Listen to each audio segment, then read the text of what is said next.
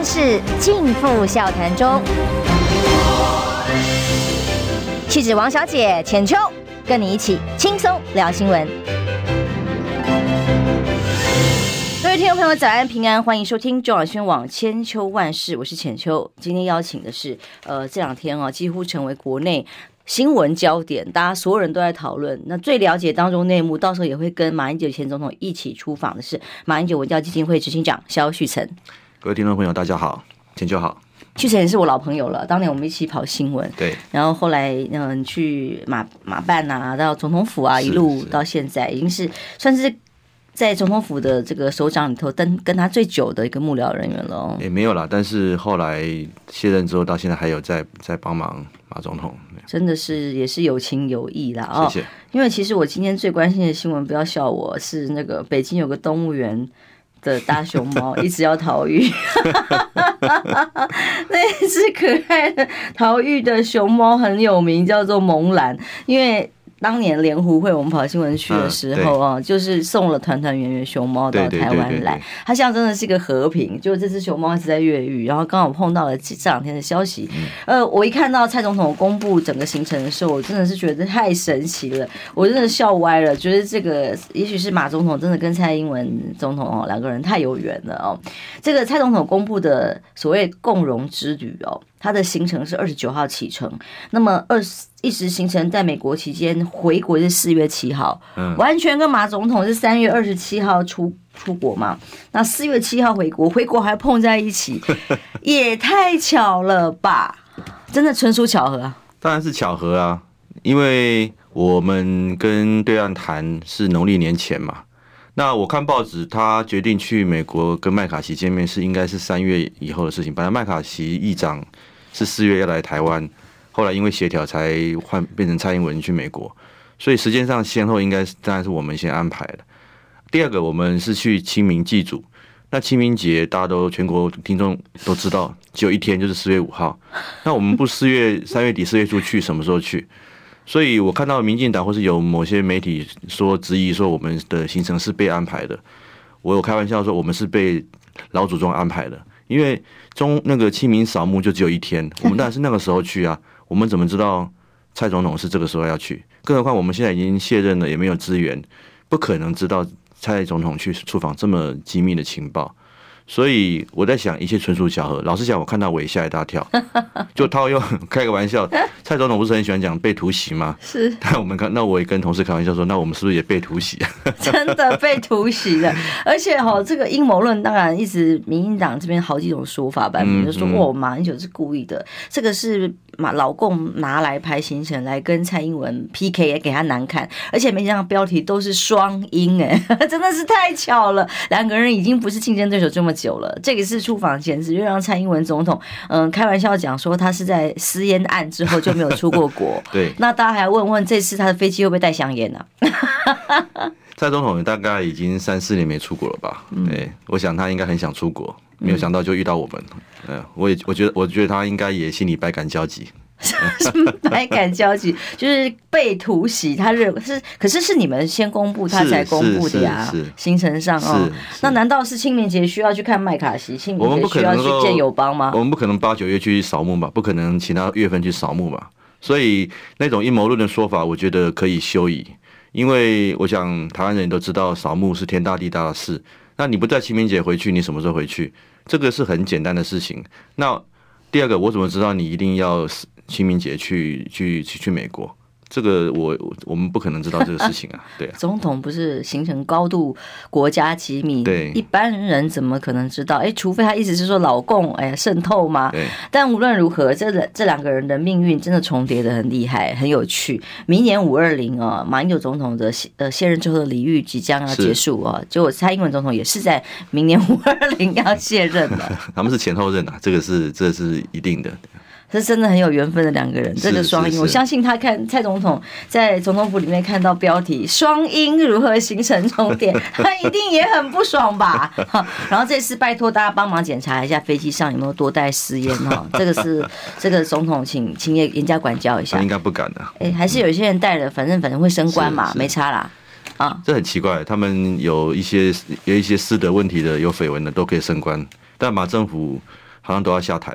我觉得这个实在这个双重标准好像在民进党也是存在很久了。嗯，其实今天还有一个消息哦，是啊，其实好多个题角度都可以来谈。我我嗯，光想到我们的农产品因为没办法解决哦，各种政府的卡关呢，让民间之间几乎非常的这个。民不聊生呐，农民喊喊喊惨呐。可是呢，政府一直没有办法拿出解决的办法，也没有沟通的管道哦。除了最近鱼类的部分，部分已经开放了哦。但是呢，台东的农民农产品啊，释迦呀、凤梨这些哦，一直是没办法开放。所以台东呢，也由副市长出马，准备今天要到大陆去，哎，对于相关的检疫措施可以做一些沟通跟说明。结果就中央一直卡关，一直卡关啊。那卡到最后，好不容易才。最后过关哦，然后台台东县饶庆林还要说，嗯，感谢中央支持。可是农民可就酸了，就是说这个是要解决困境的，不要牵扯政治。你什么事都要凡事政治化的结果，只有影响了农民的权益，没办法解决问题呀、啊。可到最后还不是要放行？这个我觉得很奇怪哦，因为蔡政府这这个最近来都一直强调要两岸要交流。我想陆委会邱泰山主委。甚至于蔡总统本人，还有现在海基会新的董事长李大为董事长，都一直强调两岸要赶快恢复交流。但不知道为什么就很容易都卡卡的。你说开放小三通，或者开放航点到这个，要不要让台东县政府去大陆，都卡卡的。所以表示说你嘴巴说一套，做的就是另外一套。那我我不知道民进党政府在想什么啦。但是如果你真的对两岸交流有心的话，你也不应该放纵像民进党的一些立委出来对马前总统这次的出访指指点点吧。总统府都说要全力协助了，那你说这个农产品是攸关于台湾老百姓的生计，你为什么要阻挡？难道你认为这个交流不重要吗？或者是赶快解决这个问题不重要吗？所以我觉得，我觉得民进党政府的施政啊，都是以意识形态或者是以政治考量为主了，他们不太把台湾老百姓的这个利益放在前面。凡事都可以贴标签，对对对，为了农民也可以贴标签，马总统这个行程也要贴标签。但民众怎么看呢？台湾民意基金会最新的民意公布，他的民调。告诉大家，有高达七成七的民众希望两岸能够恢复交流，降低紧张的关系。这因为台湾民众会想要兵凶战危，想要打仗吗？这个是很基本的逻辑。如果有沟通、有交流，不管是农产品或商业的往来啊，或者是文化的往来啊，或者是祭祖文化的往来都不行吗？那么，因为蔡总统这一次的呃，对不起，马总统啊，马前总统这次出访啊，连陈建仁呃温暖内阁啊。都还要在立法院答询的时候特别讲，哎呀，马总统不只是马先生，那请问你会叫习主席吗？酸溜溜的哦，就是好像你去要被称呼什么呢？你不只是马先生啊，你应该被称马总统等等这种酸法。那么这个呃，陈建仁好像也去立法立法没有多久，刚刚接没多久，已经又开始。往苏贞昌的路上迈进了嘛？苏贞昌二点零，是这个称呼其实本来就是其来有自，两岸有一些默契跟共识的。是，我觉得这个刚好有机会我来说明一下。我觉得其实这个也是国民党现在的要面临的一些问题，就是说你怎么去面对对岸。那我觉得陈建仁当然非常可笑了，因为他说我要坚持对岸要称呼我我们为总统，那我们要称呼他为主席，那这就是两国论啊。但是你敢公开讲这是两国论吗？如果你你说他们要称呼我们总统，那请问陆委会还有存在的必要吗？邱泰山主委是不是赶快赶快辞职，赶快并到这个外交部成立一个新的叫什么中国司或是亚太司？那你如果你也不敢宣布台独，你也不敢说这是两国论，但当国民党有什么动作，你就指指点点说，哎，你怎么都不坚持他要叫你总统？但很可笑，我们当年二零一五年在新加坡为什么叫互先互称先生？因为两岸本来就是互不承认主权，他们是我们的大陆地区，他们也称呼我们台湾地区啊，这这个是互相的，所以我们不承认他，我们当然是不能叫他主席啊。那他们叫我们总统，我们反而觉得奇怪，那你是不是把我们当成外国？所以我觉得互生先生是一个最高的尊重啊。各位可能也没有注意到，其实大陆这次大陆方面他们表明欢迎我们马前总统的时候，是用了马英九先生，这个据我了解是大陆从来没有过的体例。大陆如果要宣布要邀请谁，或者是欢迎谁，都是要有一个 title，比如说他是前什么国民党主席啦，或是前什么什么的。但是只有他是用马英九先生，所以马前总统是受到了大陆高度的尊重跟这个欢迎跟礼遇。但我觉得陈建仁这个说法啊，只能暴露出民进党这个怎么讲？双重标准，而且战略不清楚。如果你要走台独的路线，很简单，你马上宣布要去修宪，然后说，哎，我们跟中共是外国，所以请这个以后都要成为我们总统，或者成为我从这个用外国的方式对待我们。他不敢啊，他如果你不敢的话，为什么在立法院要讲这种话呢？我觉得这个陈院长如果是温暖内阁，真的要好好的去修正一下，不要再变成苏贞昌了。对啊，真的温暖不起来哦，因为对于这个历史渊源。两两方之间的互相的尊重跟定位，其实这还有他的其实是被尊重，不只是互相尊重对方而已。我们也是被尊重的这个互相的这个平平行的角度跟思考哦。如果一直在做这意识形态，就好像民进党这些呃立委啊、侧翼啊的攻击的方法，其实总统府倒是还算。哎，这次回应算是像难得的。对啦，对啦，但是我希望他们不要是 这个唱黑白脸呐，因为他们民进党立委讲了好多这个逻辑不太清楚的话。那我觉得，当然总统府表达了是比较善意的立场，所以我也不太知道他们到底真正的立场是什么。然后陈建仁院长昨天又在立法院又这样讲，所以我们很希望民进党如果真的要两岸交流，应该要全力支持马前总统这次的访问。嗯，而且甚至两岸要和平的话，不是说不定刚好可以透过这个管道有一些沟通的管道嘛？因为民进党的的执政之内，就是现在完全没有办法沟通啊，连一个通缉犯要回来要抓，这个是当了大陆帮我们抓了八八枪哎。所以浅秋，你不觉得他们其实应该是把选举的利益跟这个所谓的意识形态摆在前面吧？一直都是。你看为什么 没有怀疑？老百台台东县民的这个农产品难道不重要吗？为什么要卡呢？那？我们去交流，让敌意降低，不要打仗，不重要吗？你为什么要要骂呢？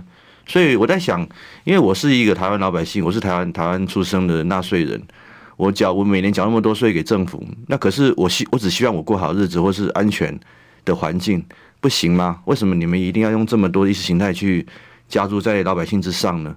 所以我觉得，我真的觉得马前总统现在也是一介平民呐，他也没有能力改变蔡英文政府的政策，但是他能够做的就是。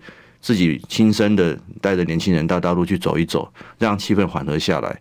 但但除此之外，我们也没有办法去要求民进党政府一定要再去做什么政策。我们我们除了换政府之外，没有办法改变他们的政策。是，嗯，可以势必想象得到，从宣布的第一天到出访啊，到回来，一定都会一直成为民进党这些民意代表啦、侧翼啦，呃，贴标签、抗抗中保台、一四五零的功课抹红的工具。哦，所以你们已经呃。站稳脚步，抹红不了呢，还是有怎么样的对策？事前沙盘推演应该也都想过了。因为我想马前总统的政策跟立场很清楚了哈，特别是国民党啊，我们国民党跟民进党最大的不同就是国民党有稳定稳健的两岸政策，而且是根据中华民国宪法，那可以跟大陆有一个共同的政治基础叫九二共识，这是国民党很稳健的一个政策，而且行之有多年。但马英九总统执政八年，证明是有效，而且是能够得到对对方的尊重，甚至在新加坡能够跟习近平先生见面。那民进党政府这几年拿不出像样的办法，我我觉得这个是一个关键的问题。所以我们其实是心里抓得定了，而且我们行得正，所以我们到大陆去，我不怕抹红。我觉得我甚至我还我还欢迎民进党政府赶快，呃，民进党的朋友，你有什么指教，赶快讲出来。我觉得。大家可以辩论嘛，让台湾老百姓知道说，哎，到底国民党跟民进党的政策有什么不同？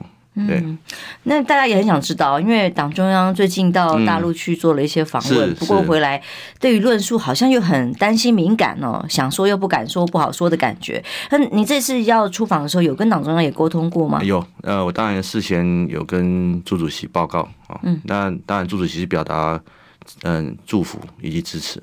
嗯，是支持的哦，是不是？但是就国民党的角度，有特别，还是说为了要避免敏感度，并没有特别赋予其他的？这个我就没有办法帮国民党讲话了。那我想，国民党无论是党中央到基层，到目前为止，我是没有听到对我们此行有一些负面的一些说法，或者是期待。对，但我想，因为接下来就要进入二零二四的大选哦，这一次刚好也可以作为一个两岸政策的一个检验呐。如果看是两党哪一个党政那个两岸政策比较可行有效，最重要是可以给为台湾老百姓带来真正有效的一个和平的方案。其实国民党中央个人是认为了哦，真的是可以利用这次的机会，好好的更建立和平沟通的管道。嗯、重点是如何对等的好好的谈台湾民众的未来嘛哦。那既然有这样子的管道，可以顺风车搭一搭多好。但是如果过度的。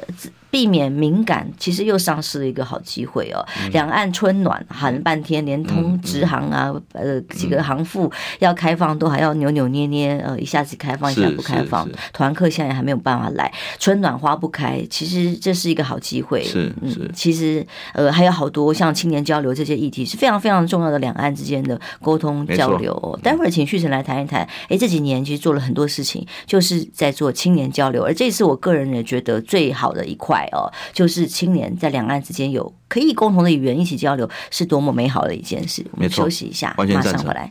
你知道吗？不花一毛钱，听广告就能支持中广新闻。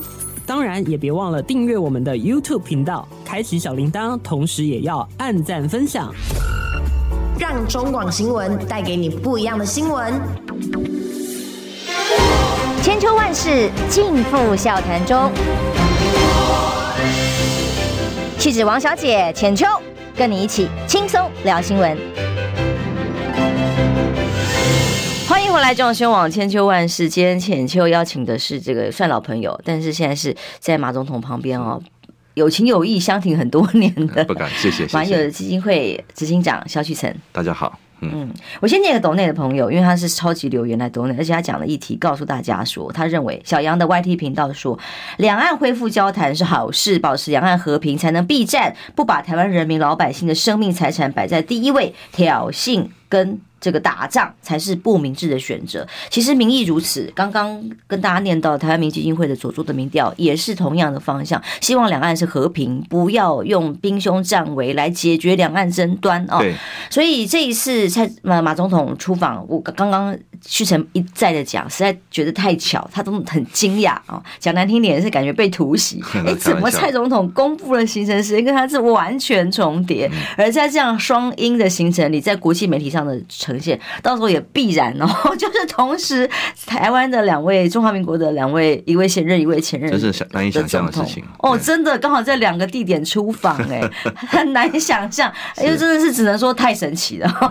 然后老天的安排吧，是老天的安排吗？那要凸显的一个是战争，一个是和平吗？哦，还是说来台湾的多边关系，还是台湾未来路线的选择？这个是真的是历史的时刻哦。是是。那我们在这报章看到的蔡总统的出访的行程，其实这次算是比较细节的公布了。你们的选行程选择，因为旭程也会一起随行嘛，哦，是是。你的出访的城市，当时在安排的时候，有一些特殊的思考考量吗？当然，第一个哈，这次最主要是要祭祖，那祭祖是在湖南嘛，那一湖南我们就开始思考沿线哦。第一个就是马前总统非常重视的一些议题。第一个当然是我们一定要去看中华民国的这个总统府，当年在南京政府的总统府，是，当然还有中山陵，就是我们国父孙中山先生的陵寝。嗯，再来就是我们也希望去看一些辛亥革命的武昌起义开第一枪的地方啊，这个是跟中华民国高度相关的。那当然我们当过中华民国总统，一定要去看。第二个就是马前总统在任内非常重视的对日抗战，那大可能各位朋友都有印象哦。马前总统大概是这几任总统最重视这个抗战历史的。我们任内也有举办过对日抗战胜利的周年纪念，也有给抗日遗族哦，这个这个给一个保卫台湾纪念章，也有这个相关的接见这些遗族。所以马前总统是很重视抗战的历史。那这次有机会到大陆去，刚好我们到湖南的沿线都有很多对日抗战的遗迹。哦，那他马前总统也特别的希望我们来安排哦，他可以去看看，尤其是在南京，大家都知道南京大屠杀是人类历史惨惨痛的一个历史，有个有一个点特别有意思，我在这边也跟浅秋分享，就是叫拉贝故居。拉贝是什么人呢？他就是在当年哦，呃，那个对日抗战的时候，一个德国人，他那时候在大陆开一个公司，但是他那时候发生了日军的暴行之后，他不忍心这个我们中国的妇女。被侵害，所以他就开开放他的工厂、他的公司，让这些妇女能够进来躲避。他也被称为东方的辛德勒啊，让这么一个善行义举的人，马前总统在任内曾经找把他的孙子请来总统府包养。那这次刚好有机会到去到大陆去，一定要去看看他的故居。就是也是提醒我们这些年轻朋友们哦，当年在那个年代，虽然有战争的残酷的教训，也有人性高贵的可贵。这样一个外国朋友，也完全他完全没有认识我们这些这个受受害的这些妇女，但是他义无反顾，冒了风险，这个把自己的工厂打开，去去去这个不让他们躲避，这样的善行义举哦，在战争啊是有难能可贵。特别能够见到人性的高贵，所以我只是举一个这个例子啦，带着我们台湾年轻的朋友去看看当年的战场，哦，追思当年的战争的惨烈，也知道和平得来不易。现在已经有几位大陆朋友在上面留言说：“哎呦，希望能够。”公开一点比较细节的行程，有有会去欢迎哦，是是是，我们我们都有呃对外公布这个初步的行程。是我没有忘记联湖会的时候，好多大陆的朋友欢迎大家，对，那是历史性的。哦，那一刻我真的觉得两岸之间的那个情谊已经推到了一个历史的高点。我当时真的以为呃两岸之间的和平哦，美好的明天已经来了。所以连主席的贡献真是不可磨灭的。只是没有想到走了这么多年又回头路了，呃，又回到原点，又要再一次的。破冰，这个 真的是这个冰是谁凿起来的，谁筑起来的呢？那当然，这次被关注的很多的焦点就在于说，诶，那中共方面，中国大陆方面会派出的官方见面的人会是谁呢？那我看到您在媒体之前回应是说，哎呀，客随主便。但现在被问到的可能包括宋涛啦，包括王沪宁啊，有没有一些准备要见面的安排？呃，因为我们的此行哦，目的很单纯，就是祭祖。然后，而且带着年轻朋友、学生去交流，所以我们没有预设，呃，去那边会有什么样的政治性的会见。那当然，因为所谓的客随主便嘛，我们到了人家家里，人家的主人要怎么来接待你，要请你吃什么饭，或是谁来见你，这个不是我们不会去要求，所以我们没有预期会跟哪一位。呃，碰面，我们去中联办也是这样想的，然后就出代级。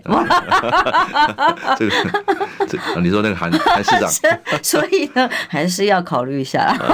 当然了，我们我们此行都单纯，而且去的地方都单纯，我相信应该可以有不会有这些争议。是，嗯，所以在目前相关官方的安排上还没有明确的安排，也不会排斥。我们当然不会排斥啊，因为我们就是一介平民，那我们到哪边去？我们都是呃乐于跟对方交流，所以我觉得没有什么太大的，有没有没有任何的禁忌，没有任何的。就除了北京，因为呃，北京此行没有安排。对，对就因为北京有特别的考虑哦，也没有安排第二次的马习会的原因，嗯、就是避免政治敏感度太高哦，让大家很多过度的联想。哦，那可能太过复杂了。对对，所以就是除了这块有避免之外，其他的任何要见面的安排都不会抗拒。我想，因为我们是客人嘛，啊，那他们他们主人要有什么样的规格跟款待，我们不可能去要求，不不也也不会有任何的这个意见了。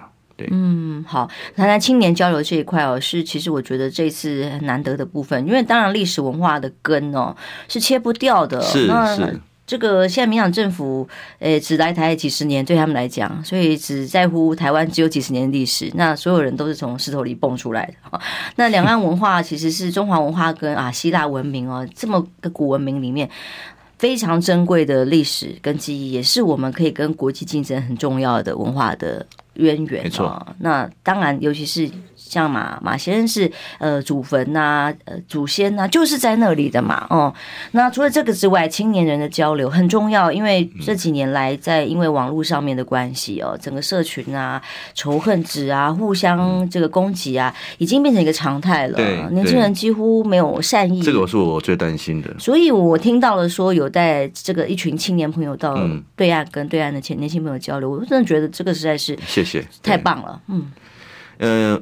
我认真的认为哦，两岸现在最重要的事情是一要一定要让两岸的民众哦恢复这个善意，因为在民进党执政这几年哦，我我我我不知道是有意无意的，至少我看苏贞昌在立法院对大陆民众释出的敌意，然后口罩啦，侧翼发的宣传，武汉肺炎都是这样啊。嗯、但我觉得这几年下来，大陆民众对台湾哦，其实已经从过去马前总统执政的时候说。两岸那个台湾最美丽的风景是人，是大致大陆大陆大陆人讲的，到现在变成哦，这个敌意相向，甚至有一群小小粉红说要赶快武统，所以我觉得这样的情况很危险，因为两岸政府对立是政治的事情，可是两岸人民对立那可是天大地大的事，所以我们如果能够去化解敌意，降低对立。然后让两岸年轻人能够坐下来交谈。我说，我开玩笑说，就算是辩论也没什么不好，总比上上战场好吧？那我觉得，如果呃，民进党政府能够更加的赶快开放，让这些年轻人或者是这个学生能够去大陆有更多的交流，你想想看，如果两大陆的年轻人对台湾年轻人有更多的接触，他们还想打仗吗？打不起来吧？你能有那么多朋友在台湾，你会想打仗吗？所以我觉得。正本清源之道，就是要让两岸的人民赶快接触，恢复互信跟善意。基金会这几年对年轻青年论坛做的是哪些事情？所以这次去的成员会有哪些人？我们马英九基金会哦，有最重要的一个工作就是让年轻人能够来参与我们的活动。我们每年都举办一个营队，叫大九学堂啊。大九就是总统嘛，对，因为你 以前那个那是领养的，以前你的你的你的同事同业都不是都昵称马先生叫什么叫马大九？是我的朋友嘛，马小九。马马小九是那是那狗啊，马大九就是 我们最近不是我们每年都不是拍一个那个贺岁影片。里面那个送外送的就叫那个 点阅率超高，送外送的送外卖就叫马大九。那大九学堂就是一个这样的一个青年营队啊。那我们用这个轻松的方式哦，我们我们欢迎这个也接受报名，全国来自各地各领域大学硕士博士的学生而来啊。那我们就几天几夜由马前总统亲自带队啊。我们除了在台北上课。去参观立法院等，然后也跟我们国民党的蒋万安或者是很多的重要的这个民代啊互动，然后接下来马马前总统都带他们到台湾各地去看看台湾的文史，譬如说去看护卫炮台，看看当年中法战争的遗迹，也带那个青年朋友们到南投物社看看当年的莫拉鲁道抗日的这个一些事迹哦。这是让台湾，这是让年轻人知道说台湾的历史是怎么来的，不是说只有民进党讲的那种断代史。台湾历史是很悠久的，而且台湾的先贤先烈是做了很多事的。那我们这几年下来，我们大概有上百位的学员了，而且他们都非常的认同这个我们的理念，那也固定会参加我们的很多活动。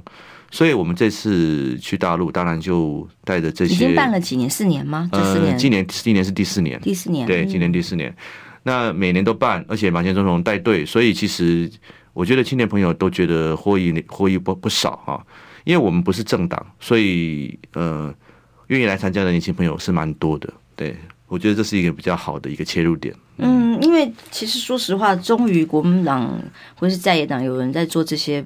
历史的事情，因为我从很年轻小时候就参加民进党好多什么文化研习、田野调查营，绝对不是是民进党选举营、政党营，讲的都是白色恐怖啊，甚至还有公投营都参加过啊，讲的就是这个国民党整个执政垄断啊，所以来的讲师当然都是民进党的。真正的台湾人绝对不是民进党塑造出来的那个样貌，真正的台湾人是你跟我都看到、都认识的这些农民、渔民那种可爱、淳朴，对大陆民众是抱着善意。最美丽的风景是，就是真的台湾人。嗯，但我我我我觉得这些年轻被扭曲，对，被民进党塑造出只有某种程度的才叫台湾人，一定要一定要这个这个反中，或者是一一定要对。大陆民众恶言相向，这样才是真的台湾人。我完全不不认同。那比如说谢长廷还成立一个基金会，是专门在那里培养侧翼的。对啊，然后教小朋友去打工啊，就要做在网络上的网军，去恶意的攻击别人，然后教小孩子仇恨跟这个谩骂的语言在网络上面，只要不是自己阵营、这意见相同的人，就是敌人。这这种仇恨的散播有多可怕？所以当真的有一个。民主政治素养的应对哦，而且是把台湾的政治是客观的历史也能够有个纵深，这才是现在最重要的论述。对，所以这次到大陆去也是啊，带着年轻人去看看历史，历史是有这种各种的这种这个样貌跟这个这个遗迹嘛，所以我觉得让台湾的年轻人认识台湾的历史，也认识到过去在大陆中华民国的历史，我觉得这非常重要。那也避免了这个。民进党一直用用意识形态来来去中化啦什么这样的事情，其实我是觉得不会成功啦。是，现在课本已经念不到我们小时候念的那些历史了哦。当时看到八国联军，我们都觉得悲伤哦。可是现在已经这好几段，重点是它被断掉了，它不是一个轴了。文化跟历史是不可能切断的。我我我我来跟浅秋碰面之前，我也去行天宫拜拜啊，那是拜关公啊。你难道民进党的那个这些政要他们不拜关公吗？那我觉得很奇怪的是，你为什么一定要切的，好像切的清清楚楚？那我觉得这东西在民间是说不过去的，是台湾人不不会接受的，行不通的。那年轻人这次会去几多少人？然后然后是跟哪个单位做交流？交流内容预预定有一些什么样的行程？呃、我们大概有大概三十位左右的这个台湾的同学啊，我们会到三所大学交流。哦，第一个是行程真的很赶哎，还是你以前跟着马总统 铁人行程哈？铁人行程。第一个是上海复旦大学。啊，第二个是湖北武汉大学，嗯，然后再来是湖南大学，很棒。那我们会到这三所大学跟大陆的同学们交流。那由马前总统来担任主持人，让两岸的学生们对话。那马马总统他不像是过去呃，我们有很多台湾的这个呃这个高层人物到大陆去是发表演讲，他这次不没有演讲，他就是主持两岸学生的交流跟对话。当然，如果题目至少有定个题目吧。对，大陆同学如果要问他问题，他也会回答。那当然就是定调在两岸的不，我们这次的主轴啊，文化交流，或者是这个是相关的这种各种议题的的探讨。我们我们都欢迎大陆同学跟我们的学生有互相的这个提提问。那他们要想问马总统，当然也没有问题。这是我们的想法。那我觉得这样的交流。至少可以让两岸的年轻人跨出一步，就是说过去几年中断了，那我们这次再重新对话，那重新对话就会有这个重新交流跟和平的契机。对，但可以想象势必会有火花，哎，但是这个火花宁可是在一个善意的沟通的我我我看我是说嘛，宁可宁可在辩论场不要上战场，对。真的，真的是，但是这个题目主轴是由当地学校来定，或学生们我们我们各自都有，我我们同学也在准备了，就是我们也想，我们也准备想要问他们的问题，那他们也在准备想要问我们的问题。那当然，我们也会根据这个各校不同嘛，比如说你去复旦，你去武汉，你当然会有不同的一些跟当地有关的议题啊，或者是当地学生关心的议题。对，我们没有什么太没有什么太多的设限。其实是刚好可以把两岸学生放在一起看哦，因为是是，当然现在台湾此刻疫情之后，整个陆生来台又被卡了，没办法来。否则之前哦，曾经到学校去校园去接触的时候，发现一些陆生啊、外籍学生啊，其实尤其是陆生是非常用功又认真。这个这个是真的，我觉得因我觉得两岸学生学风不一样，对，可以相互参照、相互学习。嗯嗯嗯，所以这个是是真的蛮好的交流机会。题目真的不方便讲一下吗？叫做就就没有个具体的题目吗？我因为文化，当然这个不是一个什么所谓的辩论场或者什么，没没有什么太太具体的。我觉得其实是应该是没有什么框架，没有什么交流而已。对，我们很欢迎他们问任何问题，任何问题。对对对对。马总统已经口袋里准备好了。马总统这几年退 卸任之后，在东吴大学当了好几年的讲座教授，那他的课都是。陆生很多去，是那很多大陆的学生问他问题，他都他都这个都有回答，嗯，所以我觉得马总统在这方面是也是经验丰富，随时准备接招。对对对、嗯，好，我们休息一下再回来谈这一次行程。据说十二天里面很密集，很密集。刚刚就在想说应该。去成这趟行程，你准备应该会很累。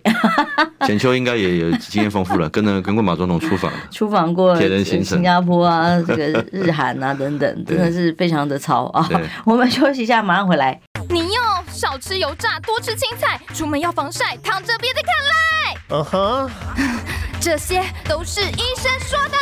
Yes sir，乖，就是要听医生的话。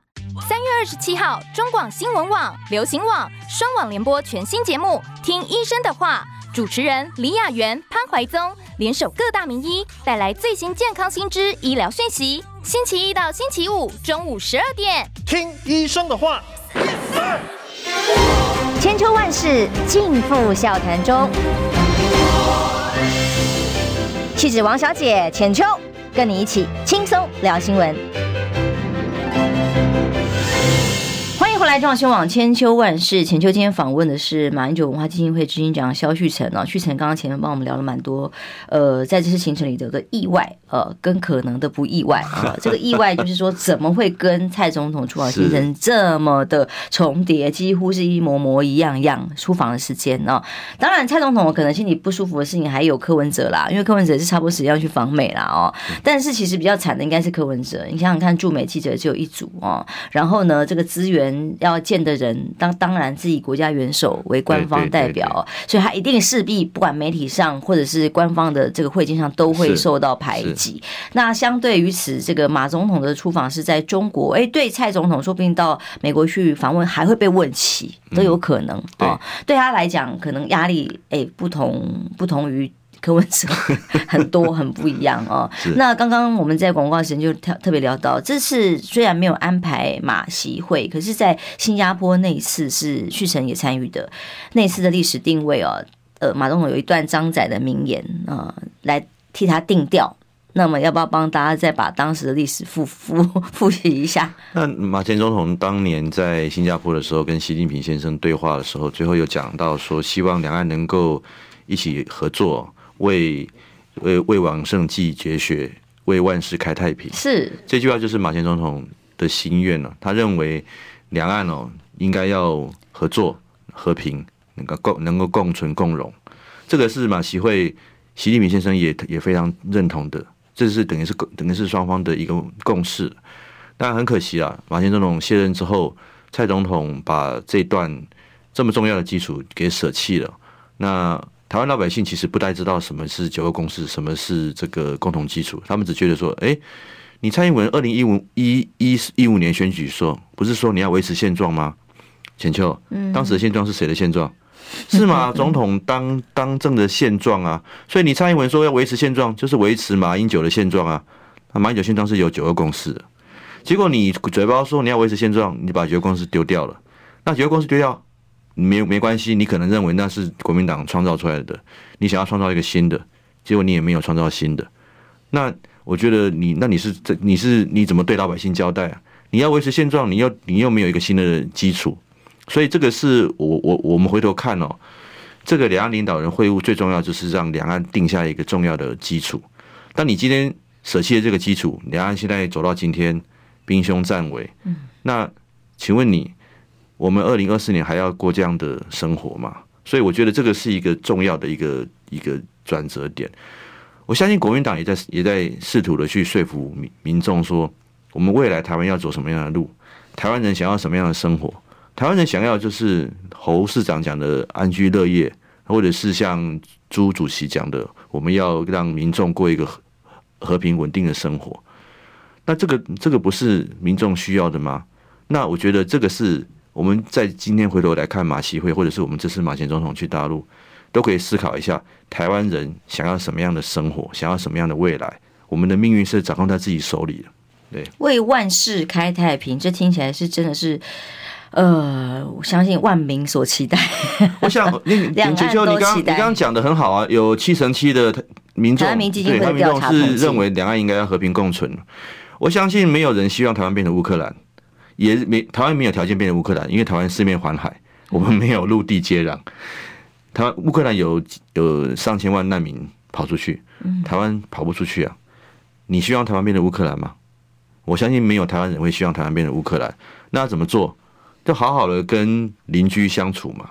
那就是这个邻居在我们当政的时候是愿意跑到新加坡跟我们坐下来谈的。那你你执政之后你做不到，你也没你也没有交代。那那现在我们开始重新检验了，我觉得这是一个很好的检验的机会。对，马习当时在新加坡的会面，真的是历史时刻，从莲湖会到马习会哦。对，你你当时参与当中，知道其实要促成有多么的困难，随时一个擦枪之后都可能办不了。最重要是要互信啊，没有互信，什么事都都无法无法达成。而当时打下的基础，呃，有哪些重要的成就？可是后来，呃，也就是通通被灰飞烟灭。那我所以我觉得现在是一个好机会。既然蔡政府说要重新恢复两岸交流，海基会啦、陆委会都这样讲，那我觉得就要做，不要去卡民间的交流，不要去卡县市政府要去大陆谈农农农渔产品，不要去卡马前总统。所以各种各样的交流，你们都应该欢迎。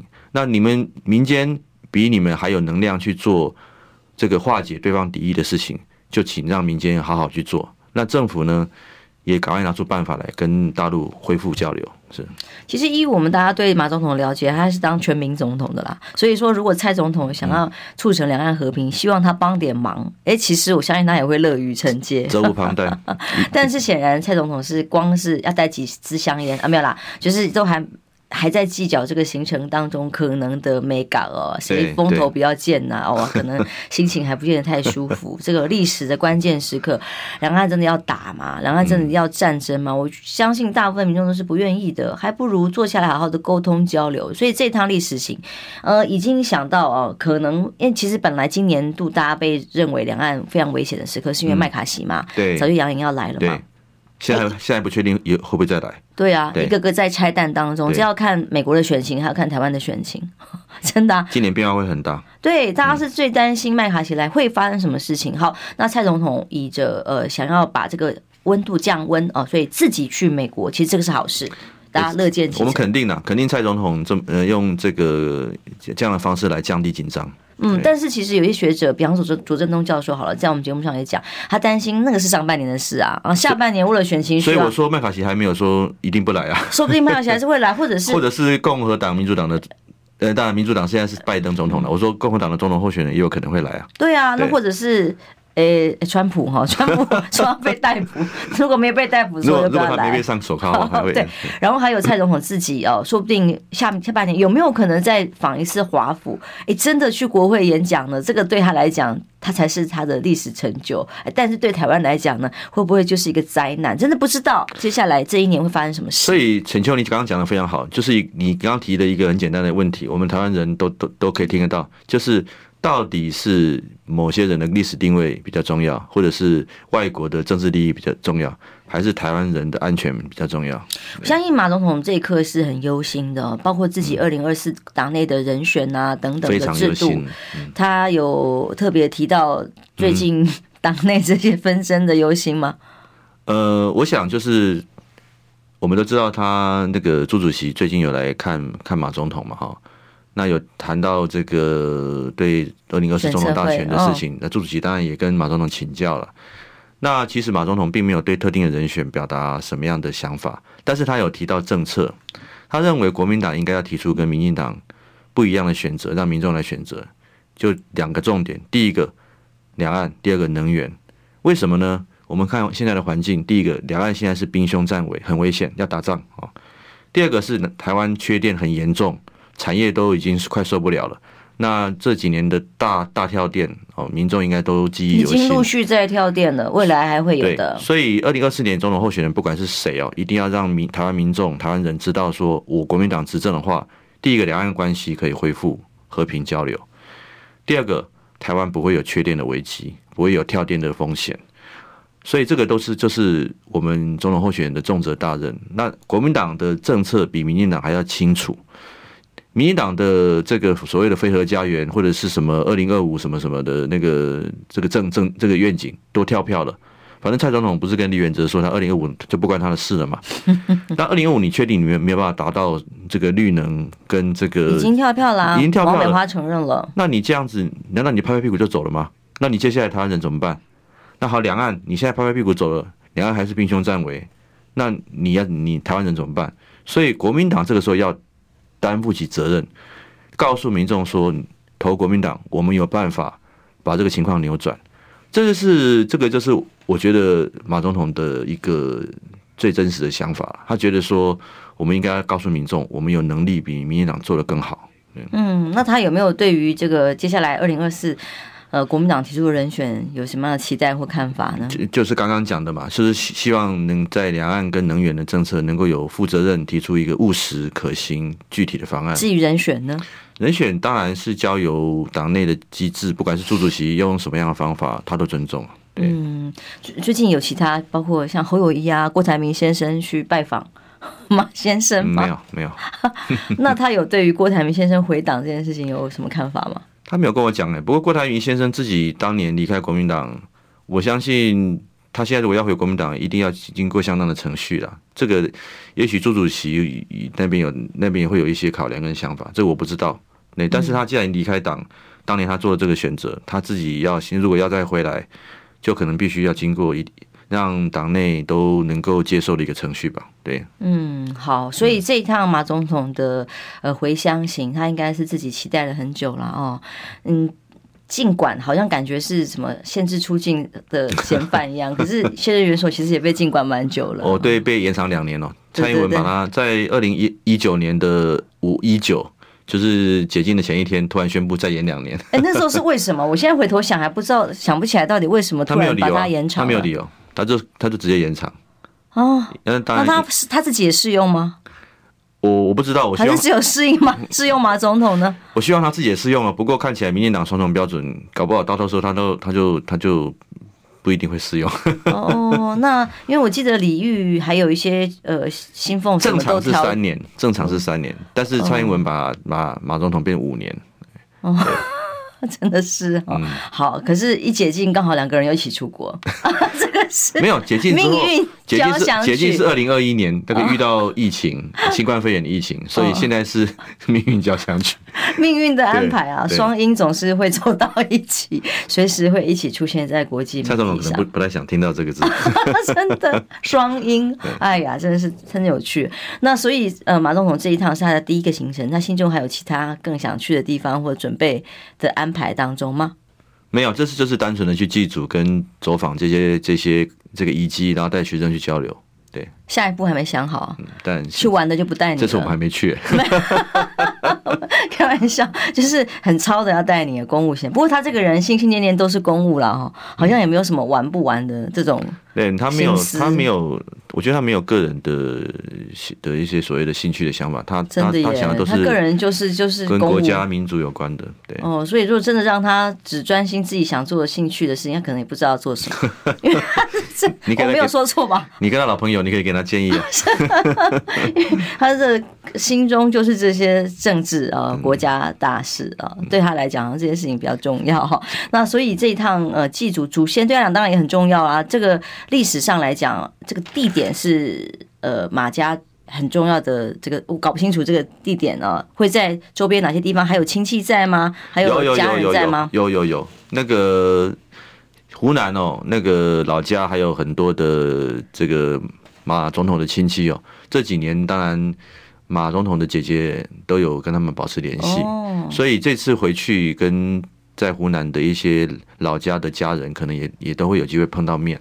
所以这趟马大姐也会随行一起，她们姐妹都会去。哦，姐妹家人，她有三个姐姐，一个妹妹都会到湖南去，哦，都全部全家人一起去，对对对对，祭祖嘛，祭祖，但是子女就子女我不知道，我们没有去问，这所谓的第三代我就没有去问会去多少人了，当然以他们姐妹姐弟为主，对，哦，全家人真的是一起回乡，对，这这个是真的就是回乡就祭祖。嘛，就一个。家人文文化的根来讲，哦，相隔了几十年。对啊，你说我们我们每年清明节，像我回南头扫墓，一定都是全家聚在一起啊，那是扫墓嘛，清明节。